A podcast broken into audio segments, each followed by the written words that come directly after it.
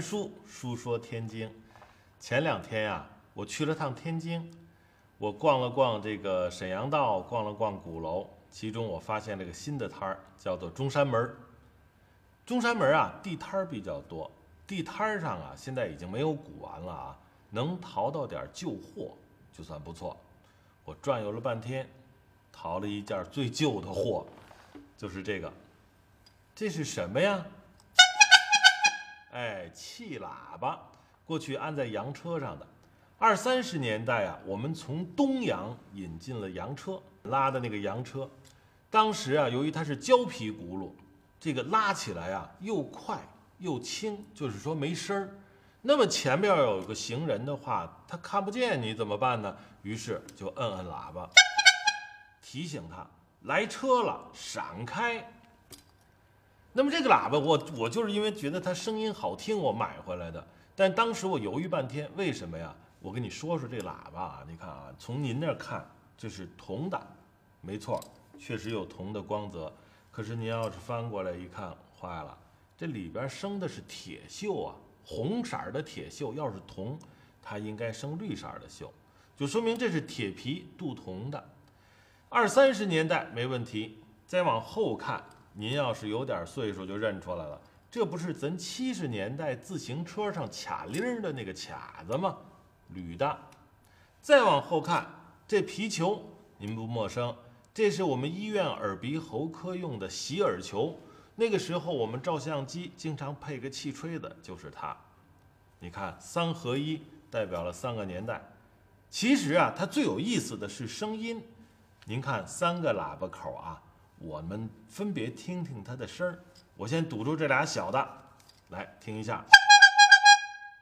我再堵住这个大的和这个最小的，再堵住它们俩。哎，你听见没有？仨喇叭口啊，仨发仨声儿。我们从音乐上讲，一个声儿啊叫旋律音儿，两个声儿啊叫和音儿，三个声儿啊那就是和声了。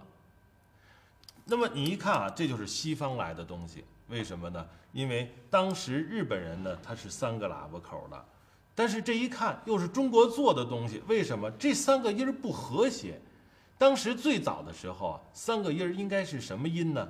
应该是哆咪嗦大三和弦，就像小时候我们上音乐课，老师一弹钢琴，咣啊啊啊，你看三个音儿非常和谐，大三和弦。但是你刚才听了这仨音儿啊，它不是那个三度和弦的声音，各是各的音儿，这就说明到我们国家来啊，已经不太注重音乐教育，有个响动就行。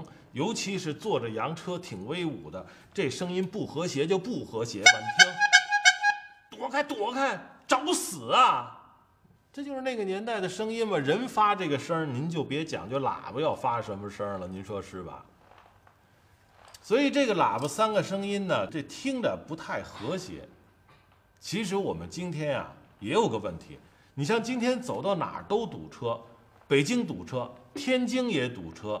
我前些日子去一个小的县级城市，人家说我们这上下班也堵车，那堵在路上啊都焦躁，大家都摁喇叭，滴滴滴滴的摁喇叭，那喇叭呀真是让人觉得心燥的慌。我就说咱能不能改一改？咱把那个喇叭的声音呢改的和谐点儿。哎，你像我们二十年代时候的设计，就是三个音儿哆咪嗦，是吧？让你一摁喇叭，梆，像上音乐课的感觉。